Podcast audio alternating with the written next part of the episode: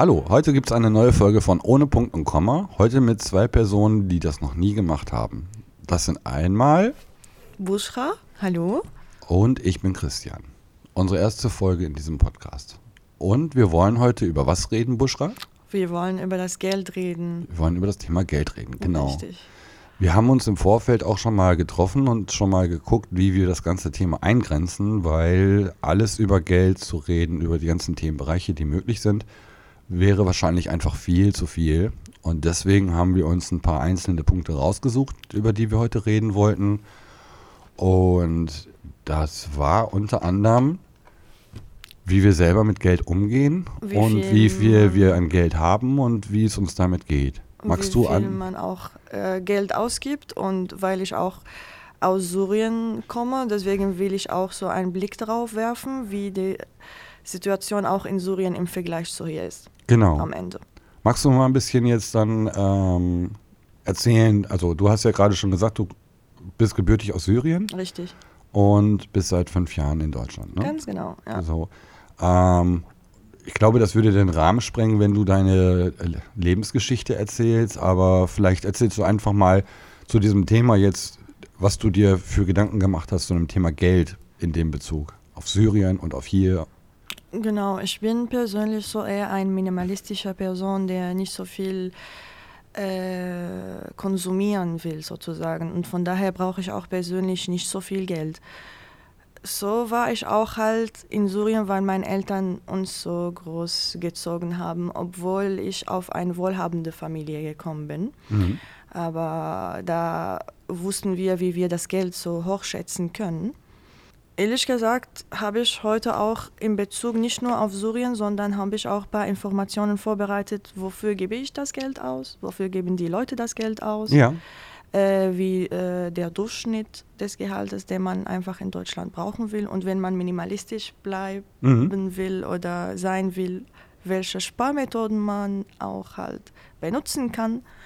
Und dann komme ich noch dazu zu dem Punkt, wie, äh, wo liegt das Geld äh, in Syrien oder wie viele Prozente haben vor dem Krieg Geld gehabt in Syrien Mhm. und dieser riesige Unterschied zwischen Armutsgrenze und die Leute, die wohlhabend sind. Ja.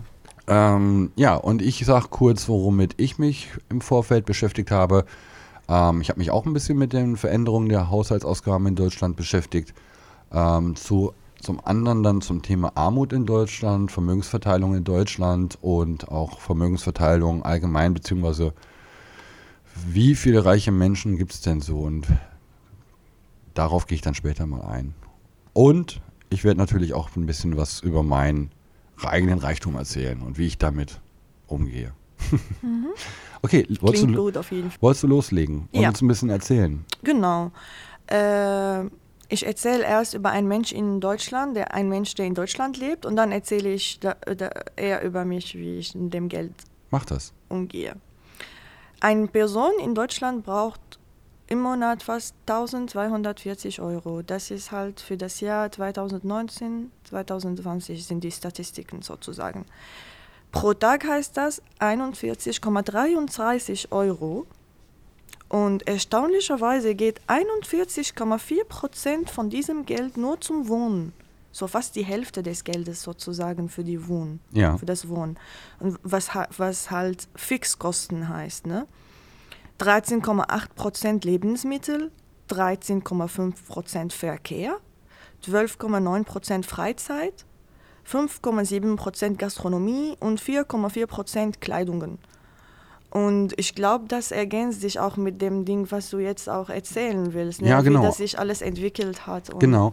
Also ich hatte mal nachgeguckt, wie das denn früher gewesen ist, weil ähm, ich habe eine Statistik gefunden in D-Mark und dort war ein Zeitraum von 1952 bis 98 angezeigt.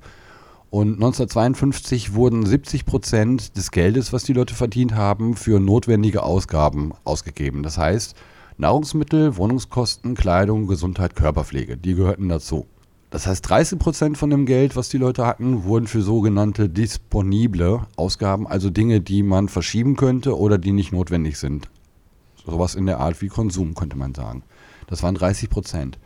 1998 waren die notwendigen Ausgaben nur noch 44 Prozent von dem Geld, was die Leute verdient haben.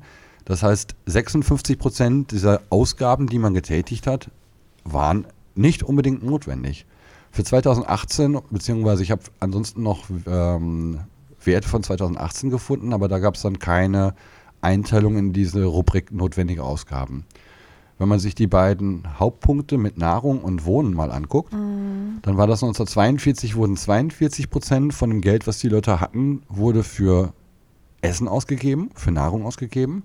Und das entspricht dem Betrag, den du jetzt gerade aktuell ungefähr genannt hast, mit 41,4 Prozent für Wohnen. Das heißt, früher, der Stellenwert, der früher in den Familien für Nahrung gewesen ist, ist heute für das Wohnen. Ne? Und für Nahrungsmittel sind es heutzutage dann nicht mehr 42, sondern nur noch 13 Prozent. Und wenn ich mir den Verlauf der Wohnkosten angucke, ähm, zwei, 1952 waren es 14 Prozent, die für Wohnungen aufgebracht werden mussten. Mm, 98, 98 waren es 23 Prozent. 2018 hatte ich einen Wert von 34 und du hattest einen aktuellen Wert gefunden von 41 Prozent. Das heißt, das, was die Menschen ausgeben müssen, damit sie ein Dach über dem Kopf haben, ist enorm viel. Das steigt sich immer wieder hoch. Ne? Genau, das ist enorm viel mittlerweile geworden, dass die Leute sich Wohnen leisten können. Ne? Und gar kein Nahrungsmittel mehr oder weniger Nahrungsmittel zu sich nehmen ja, im Vergleich zu vorher oder wie viel man Geld dafür vorher ausgegeben hat, oder? Ja, also zum einen kann das ja die Frage sein, ob Nahrung günstiger geworden ist. Das mhm. ist mit mhm. Sicherheit so, weil 1952 war Nahrung wahrscheinlich verhältnismäßig teuer einfach auch. Ne? Dass die Wertschätzung für Nahrung aber auch eine andere geworden ist. Dass viele alternative Möglichkeiten noch heutzutage auch gibt. Ja, also der Stellenwert, also unsere Ernährung, für manche Leute ist der hoch. Aber wenn man sich überlegt, dass die Leute damals halt einfach sehen mussten, einen Großteil meines Geldes brauche ich für meine Ernährung. Mhm. Und umso wichtiger war Ernährung auch als ja, Thema in, im Leben. Ne? Dann waren auch die Wohnungen billiger oder nicht so teuer wie ja, heute genau. oder die Miete der Wohnungen. Ja. Und halt auch ein ganz wichtiger Punkt, der Konsum ist extrem angewachsen. In dieser Grafik, die ich dort gesehen hatte, konnte man sehen, dass ähm, diese, die Einnahmen der Leute halt stetig gewachsen sind, aber genauso auch das Verhältnis von dem Anteil, den sie für Konsum ausgeben, immer, immer größer wurde. Also die Dinge, die wir nicht wirklich brauchen. Und dann kommen wir ja jetzt auch zu dem anderen Punkt, den du gerade angesprochen hattest. Was braucht man denn wirklich und wie sieht es mit Konsum aus? Äh, richtig, ja. Ich glaube eher, dass, äh, und das ist halt bei jedem so, je mehr man Geld hat, desto mehr man Geld auch ausgibt, ohne zu wissen. Aber man kommt am Ende des Monats, hat man gar kein Geld mehr irgendwie. Und ich persönlich, ich habe das immer so in drei äh, Kategorien äh, geteilt. Fixkosten, was ich unbedingt bezahlen muss. Mhm flexible Kosten, wo ich so Spielrahmen habe, um zu gucken, wo kann ich das günstiger kaufen, wo kann ich das vielleicht nicht kaufen, sondern verschenkt bekommen oder tauschen mit anderen Menschen oder so. Ja. Und die Verbindlichkeiten, das heißt, wenn ich Schulden habe oder sowas, das muss ich auch dann halt bezahlen. Ja. Und ohne Witz, ich komme mit 300, fast 300 Euro im Monat klar. Aber das ist jetzt nicht die Wohnkosten dabei, ne? Nee, die sind nur die flexible Kosten. Die flexible Kosten, genau. Also deine, da ist Essen aber mit dabei, ne? Richtig. Essen, äh, Le Lebensmittel, Verkehr, Freizeit, Kleidung, wenn es überhaupt. Aber ich komme damit trotzdem klar und ich bin ganz zufrieden, weil ich habe auch so viele Communities sozusagen kennengelernt, äh, wo das Geld gar keine Rolle da spielt, sondern ja. eher tauschen. Ne? Was ich habe, kann ich dir geben und was du hast, kannst du mir geben. Mhm. Und so geht das bei mir zum Beispiel mit Kleidungen, äh, manchmal mit Essen. Ich sage ja nicht, dass ich manchmal mir nicht wünsche, vielleicht so in einem Restaurant, teuren Restaurant zu gehen und etwas zu essen. Ja, ja, okay, klar. Aber im Großen und Ganzen habe ich das Gefühl, ich bin mehr zufrieden, weil ich weiß, wenn ich mehr Geld verdiene, dann ist das okay. Aber weniger wird das nicht sein. So. Ja, ich weiß, was du meinst. Ja. Ähm, kurz zu meiner Person. Ich habe du weißt das ja, aber ich ähm, hatte mal einen relativ gut bezahlten Job, habe meine Arbeit verloren und bin jetzt hier ähm, im Bennohaus mit einer Arbeitsgelegenheit. Das heißt, ich bekomme Hartz IV und kann ein bisschen aufstocken mit 1,50 Euro die Stunde, die ich hier arbeite. Mhm. So, das heißt also, wenn ich jetzt mal, ich habe mir das mal durchgeguckt, als ich ungefähr ein Drittel von dem Geld zur Verfügung habe im Monat, wie das früher war, als früher. Und am Anfang war das natürlich eine Riesenumstellung und ein Schock und äh, auch ähm, sehr schlimm für mich. Aber ich habe dann festgestellt, dass es tatsächlich irgendwo geht. Also natürlich so ähnlich wie du das sagst, man hat immer wieder mal Ausgaben, wo man sich denkt, Mensch, das Geld hast du jetzt nicht oder dann äh, jetzt gerade, wenn Weihnachtszeit kommt oder ähnliches und man anderen Leuten in der Familie oder so auch gerne was schenken möchte, so wie man das das ganze Leben gewohnt war. Die Sache ist dann auf einmal schwieriger. Und genauso ist es auch, ja, ich bin früher einfach auch häufiger mal irgendwo was essen gegangen. Ähm, und jetzt koche ich einfach viel häufiger, gucke, wo ich meine Nahrung hole. Ähm, es gibt zum Beispiel in Münster hier die Verteilbar, wo ich regelmäßig dann mir gerettete Lebensmittel hole. Ja, das ist mein Lieblingsgeschäft auch. Ja, und es geht. Und ich finde, wenn man da mit der passenden Einstellung dran geht, ich finde, das ist eine Art Challenge, also äh, eine Herausforderung, die auch Spaß machen kann. Richtig. Man kann auf einmal merken, hey, ich brauche das Ganze gar nicht. Also ich habe dieses Jahr so wenig Geld ausgegeben für Kleidung, also im Grunde schon in den letzten zwei, drei Jahre und bin da total glücklich und zufrieden mit. Dann merkst du vielleicht halt, boah, ich kaufe mir so viele Sachen, die ich manchmal auch vielleicht gar nicht benutze oder brauche oder so, ne? Und ich finde auch, mit so wenig Geld zu leben, sind wir so umweltfreundlicher, weil wir konsumieren nicht so viel, wir schmeißen nicht so viel weg, wir versuchen einfach alternative Sachen zu finden. Und ich finde, ja, Ja, und ich habe auch gemerkt, ähm, ich hatte dir das im Vorfeld zu dem Gespräch ja auch schon mal gesagt. Ich wusste früher, wo ich mehr Geld hatte, am Ende des Monats nicht wirklich, wofür ich das Geld ausgegeben habe. Ich habe auch gespart, das ging. Aber von dem Geld, was ich zur Verfügung hatte, was deutlich mehr war als jetzt, habe ich mich immer gewundert, wo ist das Geld hin? ja, Weil man sehr locker teilweise umgegangen ist mit Geld und ich mich einfach immer wieder gewundert habe, warum das am Ende des Monats weg ist. Ich konnte es gar nicht genau benennen und jetzt habe ich einfach eine andere Einstellung dazu und ein ganz wichtiger Punkt, den ich für mich festgestellt habe, ist, wenn man versucht von dem Thema, dass man sich Sorgen macht wegen dem Geld, wenn man das schafft, davon ein bisschen wegzukommen, mit der Angst, wie viel Geld habe ich, wie viel Geld komme ich aus, also wenn man die, dieser, diesen Angstpunkt aus diesem ganzen Thema versucht ein bisschen rauszunehmen, soweit man das kann, dann geht das. Ja, Das ist eine große Erleichterung, wenn man sich diesen Druck und diese Angst, mit der man vielleicht auch groß geworden ist oder erzogen wurde, du musst sparsam sein, du musst auf dein Geld aufpassen, du musst, du musst einfach was studieren oder äh, Leistungen erbringen können, damit du Geld verdienen kannst und sogar so viel verdienen kannst. Je höher dein Studium ist, desto mehr das Geld ist und dann Ja. kommst du mehr klar im Leben. Aber Mhm. ich finde, je mehr man Geld hat, desto mehr man Sorgen hat, dass den Wohlstand, was man hat, anders aussehen kann oder weniger Ja. wird oder so. Ne? Und deswegen wird, werden immer mehr Stress und Sorgen produziert im Vergleich zu einem Mensch, der versucht einfach nur mit so wenig Geld, um zu überleben. Und hier komme ich zu einem Punkt auch, wo ich Ja. mich damit beschäftigt habe. Und zwar, es handelt sich um drei Zonen. Entweder Überleben oder Komfort oder Luxus. Ne? Mhm. Das kann jeder Mensch entscheiden, wo man einfach nur halt da stehen will. Und ich fi- befinde mich persönlich im Überlebensphase, ja, aber weil das Essen und Trinken und Ernährung nicht so teuer hier in Deutschland sind, Mhm. hat man das Gefühl, ja, okay, aber so schlimm ist das auch nicht. Weil ein Mensch braucht wirklich erst was zum Essen, was zum Trinken und ein Dach über dem Kopf. Und durch, ja, dadurch, dass man das alles so teilt, kann man in der Überlebenphase gut aufgehoben sein. ja. So, es ist nicht so schlimm, wie es klingt. Du hattest gerade auch angesprochen hier in Deutschland. Wie war das denn? Also kannst du noch ein bisschen was zu dieser Situation in Syrien erzählen? Äh, ich erzähle erst aber über das ganze Land. Gerne. Ähm, vorher, vor dem Krieg, Ja. meine ich, war fast 70 Prozent der Menschen unter die Armutsgrenze. Mhm. Da hatten wir wirklich gar keinen mittleren Schicht, sondern entweder reich, sehr reiche Menschen oder sehr arme Menschen. Ja. Und meine Familie gehörte zum wohlhabenden Menschen. Nicht so reich, aber ja, geht so. Mhm. Heutzutage sind wir über 83 Prozent der Bevölkerung, die sind unter Armutsgrenzen. Aber erstaunlicherweise ist das Geld im, in der Hand, Hände von 13 Prozent mhm. der Bevölkerung in Syrien. Und zwar mit der Regierung und ihre Leute sozusagen. Ne?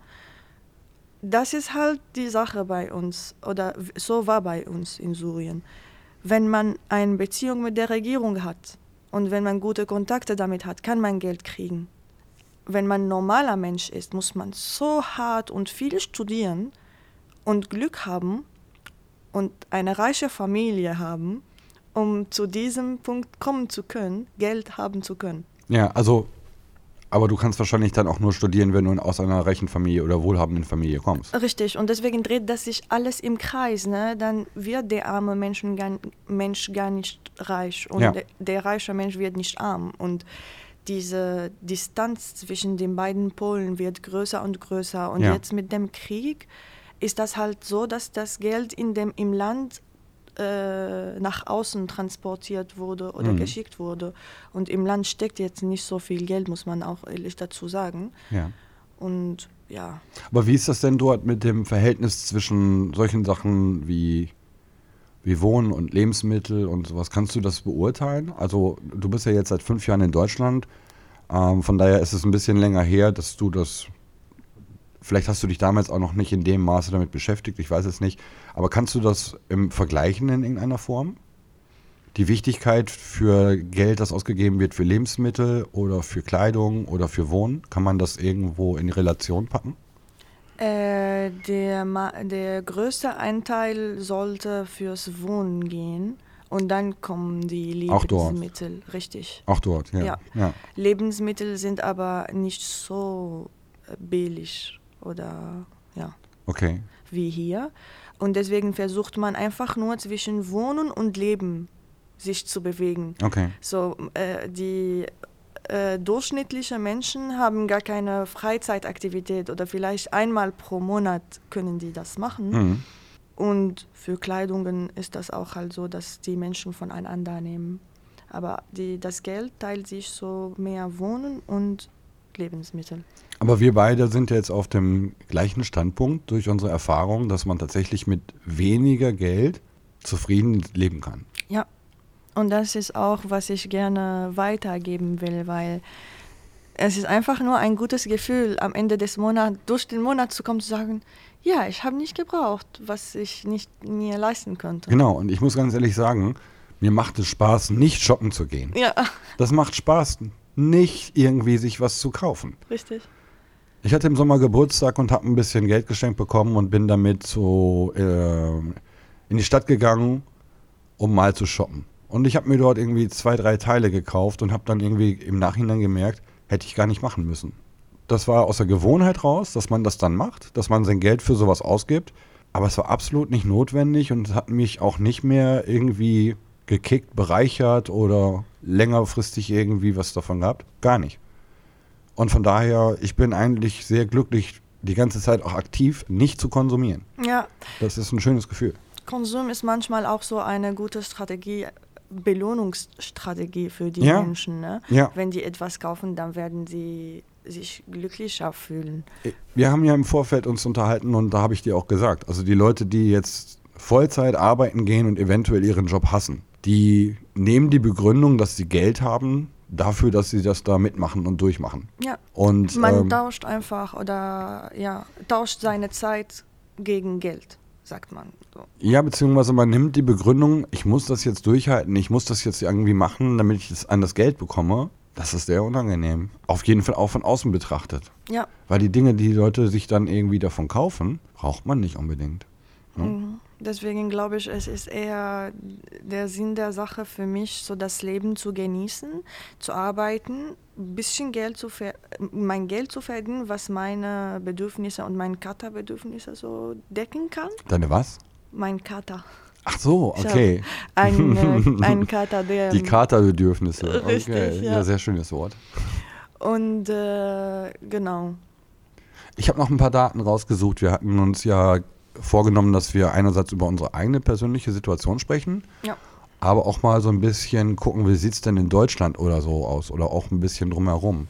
Ich habe ein paar Daten rausgesucht und ich muss ganz ehrlich sagen, es wird einem ein bisschen schlecht, wenn man die Daten sich anguckt und ähm, dazu dann die positiven Neuigkeiten oder positiven Statements der Politiker immer hört, wie gut es uns geht in Deutschland. Ne? Okay. Das mag zwar auch sein im Schnitt, aber wenn man sich überlegt zum Thema Armut in Deutschland, jedes siebte Kind in Deutschland, das heißt so schön, ist von Armut oder sozialer Ausgrenzung bedroht. Ich finde diese Begrifflichkeit bedroht einfach total bescheuert, weil es ist so. Ne? Also das gilt auch für 15 Prozent der Bevölkerung in Deutschland. Da heißt es, dass sie von Armut bedroht sind. Und 1,5 Millionen Kinder leben von Hartz IV. Das sind bis, glaube ich, 15 Jahre eingerechnet. Wenn man dann bis 18 weitergeht, also dass die nicht Vorjährigen, dann sind es 1,9 Millionen Minderjährige in Deutschland, die von Hartz IV leben und dadurch aufwachsen.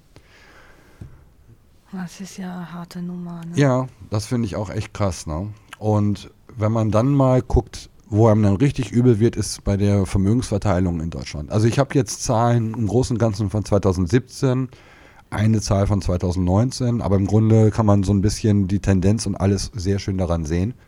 Das reichste 10% der Deutschen besaß im Jahr 2017 56% des Vermögens in Deutschland. Und das ist halt richtig krass, ne? Und innerhalb von zwei Jahren ist diese Zahl von 56% auf 63% gestiegen. Das heißt, dass das Geld immer mehr und mehr wird. Ja, überleg mal. Also drei, vorher war Ja. 10% hatten 56%.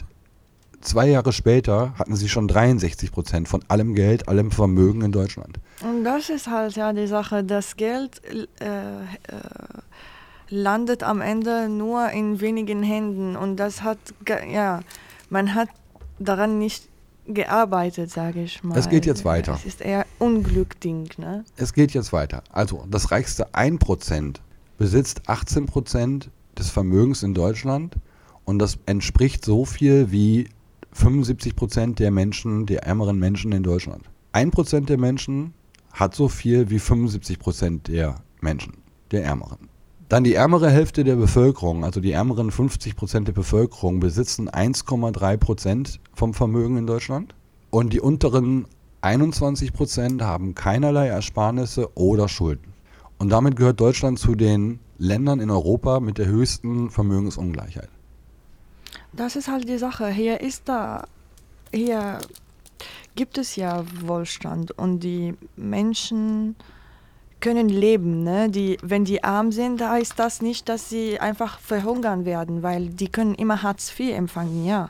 Aber es gibt wirklich eine krasse Ungleichheit, Ja. wo man sich wirklich denkt, aber das ist halt doch unfair. Ich habe gestern noch durch Zufall kurz äh, mitbekommen, es gibt in Deutschland einen Ort, ich glaube es ist Heilbronn, der gilt als der Ort mit der größten Pro-Kopf-Einkommen der Leute dort. Aber ähm, ich glaube, das waren 39.000 Euro oder ähnliches. Aber ähm, das ist einfach nur, weil es umgerechnet wird, weil dort eine reich, sehr reiche Person ist und dann wird das auf die ganze Bevölkerung dort umgerechnet, was diese Person verdient. Und dadurch heißt es, dieses ist der reichste Ort oder der wohlhabendste Ort in Deutschland. Das liegt aber an einer Person, die da so viel Geld verdient und dann Nur wird an das. einer Person? Ja, das ist eine Person dort, die so viel Geld verdient und deren sein Vermögen wird dann auf die Köpfe umgerechnet der anderen Leute, die dort sind. Und das heißt dann, der Ort ist der mit den reichsten Deutschen. Aber im Grunde stimmt das gar nicht. Die Leute sind dort ganz verdienen ganz normal Geld. Und ähm, dann heißt es, das ist einer der wohlhabendste Ort in Deutschland. Ich bin davon wirklich Oder mit der Pro-Kopf-Bevölkerung, also das ist verrückt. Ich bin davon fest überzeugt, in Deutsch, sowohl in Deutschland als auch in der ganzen Welt, wenn das Geld einfach so an die Menschen geteilt wird, ne, dass das Geld von den reichen Menschen einfach genommen wurde und dann an alle Menschen geteilt, so genauso gleichgerichtet, dann werden wir ja richtig ein Grundeinkommen schaffen können. Aber so, Ja, es ist verrückt. das schafft man nicht. Und die, ja, soll man sagen, die bezahlen meistens keine Steuer auch noch dazu, ne? Sie wissen auf jeden Fall, wie man das möglichst umgeht. Oder haben passende Berater, die sie beraten, wie sie möglichst davon wegkommen, ja. Und da haben Sie das Geld in Luxemburg. Wo auch immer. Vielleicht unter der Matratze. Ein riesiges Bett voller Geld. Ich habe keine Ahnung. Ich habe in so einem Bett noch nicht gelegen, auf jeden Fall. Wenn man sich dann nochmal anguckt, die ähm, Anzahl an Millionären in Deutschland. Wir haben 2,1 Millionen Millionäre mhm. in Deutschland und wir haben 146 Milliardäre in Deutschland. Und dann mal auf die Weltbevölkerung gesehen, Anzahl der reichsten Menschen mit so viel Vermögen wie die ärmere Hälfte der Weltbevölkerung. Das heißt, wie viele Menschen haben so viel Geld zusammen wie die ärmere Hälfte der Welt? Im Jahr 2009 hatten 300, die 380 reichsten Menschen der Welt so viel Geld gemeinsam wie die ärmere Hälfte der Welt. Also wie ungefähr 3,5 Milliarden Menschen zusammen. Und dieser Wert hat sich innerhalb von neun Jahren im Jahr 2018 so verändert, dass es nicht mehr 380 Personen waren, sondern 26. Die 26 reichsten Menschen der Welt besitzen so viel Geld oder besaßen vor zwei Jahren so viel Geld wie die ärmere Hälfte der gesamten Welt. Und wenn man das sieht, das waren jetzt 380, 380 Leute in neun Jahren auf 26. Wir sind jetzt zwei Jahre weiter dann kann man sich vorstellen, dass das jetzt nicht mehr 26 sind, sondern weniger. Und ich habe jetzt in den letzten Wochen zwei Beispiele gehört, die mir, die, die wirklich verrückt sind. Anfang der Woche war eine Information, dass laut irgendeiner Finanzzeitschrift der Inhaber von der Firma Tesla, der Elon Musk, jetzt der zweitreichste Mensch der Welt ist. Der hatte an einem einzigen Tag einen Zuwachs von seinem Vermögen von 7,2 Milliarden Dollar an einem Tag. Und der reichste Mann der Welt, Jeff Bezos von Amazon, hat am 20. Juli an dem Tag 13 Milliarden Dollar verdient. Mhm. Und wenn man das mal umrechnet, dann ist das pro Sekunde so viel wie die Durchschnittseinkommen eines Deutschen in fünf Jahren. Krass, das ist auch so, das nähert sich auch dazu, was wir gestern im Vorfeld äh, gerechnet haben. Ne? Wenn ein normaler Mensch sozusagen reich sein will und ja, eine Million halt nur an der Seite legen will, dann schafft man das. Ja, mit halt einem normalen. Nicht. Genau, es gibt ja diesen ähm, Politkabarettisten, der jetzt leider im Ruhestand ist, der Volker Pispers, der einmal sagte, ein normal arbeitender Mensch kann keine Millionen zur Seite legen. Ja. Und das haben wir gestern im Beweis halt. Genau, wir haben, ich habe dir das mal vorgerechnet. Ja. Also wenn man jetzt von 25 Jahren als Beispiel nur ausgehen würde, man fängt mit 25 Jahren an zu sparen und mit 50 guckt man, wie viel das ist dann müsste man in diesen 25 Jahren jedes Jahr, wie viel war es? Ich glaube 40.000. 40.000 müsste man überhaben und sparen, damit man mit 50 dann eine Million gespart hat. Und wer hat denn schon von seinem Nettoeinkommen 40.000 Euro über? Mit ehrlicher Arbeit kann man keine Million sparen, keine Million an Vermögen haben. Geht einfach nicht. Und deswegen glaube ich eher, dass es sinnvoller ist, nicht nach, viel nach oben zu gucken und zu sagen, ich will reich, ich will so viel Geld haben, weil man besitzt dann so viele Sachen, die man gar nicht braucht oder kauft so viele Sachen ein. Oder was soll das, wenn ich 400 Euro für eine Mahlzeit bezahle oder so, ne? Ja, oder 10.000 für eine Jacke oder sowas. Äh, genau. Verrückt. Sondern einfach nur mit, ja, versuchen zufrieden zu sein mit den Sachen, die man hat. Weil ich glaube, man wird nie zufrieden in diesem Fall, wenn man einfach nur hinter dem Geld hinterherrennen werden, will. Und deswegen habe ich euch auch so ein paar Sparmethoden heute vorbereitet. Ja. Äh, wenn du zum Beispiel ein bisschen noch mehr Geld auf die Seite legen willst. Es gibt halt eine bekannte Methode, heißt Umschlagmethode und ich glaube, das kennt jeder, dass ich zum Beispiel 70 Prozent meines Gehaltes in einem Umschlag rein tue und mhm. die andere 30 Prozent an der Seite lege und sage, in diesem Monat muss ich mit diesem Umschlag mit 70 Prozent meines Gehalts klarkommen. Wenn das zu wenig ist, dann macht man das am nächsten Monat so besser, aber man hat auf jeden Fall ein bisschen Geld auf die Seite und das wird immer immer wieder mehr, wenn man so einen Urlaub plant oder irgendwas kaufen will. Ja, also so ein Spar Spargeld. Richtig. Ein Sparschwein oder. Ja, die andere Methode, das ist auch, äh, das ist 52 Wochen Sparchallenge. Und in dieser Woche wird man, äh, in dieser äh, 52 Wochen wird man jede Woche ein bisschen Geld auf die Seite legen. Und auf jeden Fall wird das irgendwann eine Summe sein nach 52 Wochen. Auch wenn das so ein kleiner Beitrag ist. Oder zum Beispiel, ich mache das halt so, am Ende des Monats schmeiße ich alles, was ich über habe, in einer Spardose. Und das, dann kann das auch halt. Machst du eine von den beiden Sachen? Oder machst du beides? Nee, ich mache einfach nur von jeder Aktivität so, dass die, die Kosten rund zu reduzieren, zu gucken, ob das anders geht. Okay, also du schreibst sie auf, wie sie gewesen sind und versuchst Monat für Monat etwas weniger dann. Richtig. Ja. Dann habe ich auch so was ähnliches wie 52 Wochen Spar-Challenge. Mhm. Und dann habe ich am Ende des Monats ein bisschen mehr Geld auf dem Konto, was ich gespart habe. Dann kann ich das in einer, in, im Schweinchen einfach reintue und sage, Was ja, machst du denn mit dem ganzen Geld? Es kommt drauf an. Gibt es irgendwelche Dinge, gibt's irgendwelche Dinge, die du sozusagen planst schon mit dem Geld? Oder? mhm. Tattoos und Piercings, äh, Führerschein, Okay. weil mein Führerschein aus Syrien wurde nicht anerkannt. Keine Ahnung warum.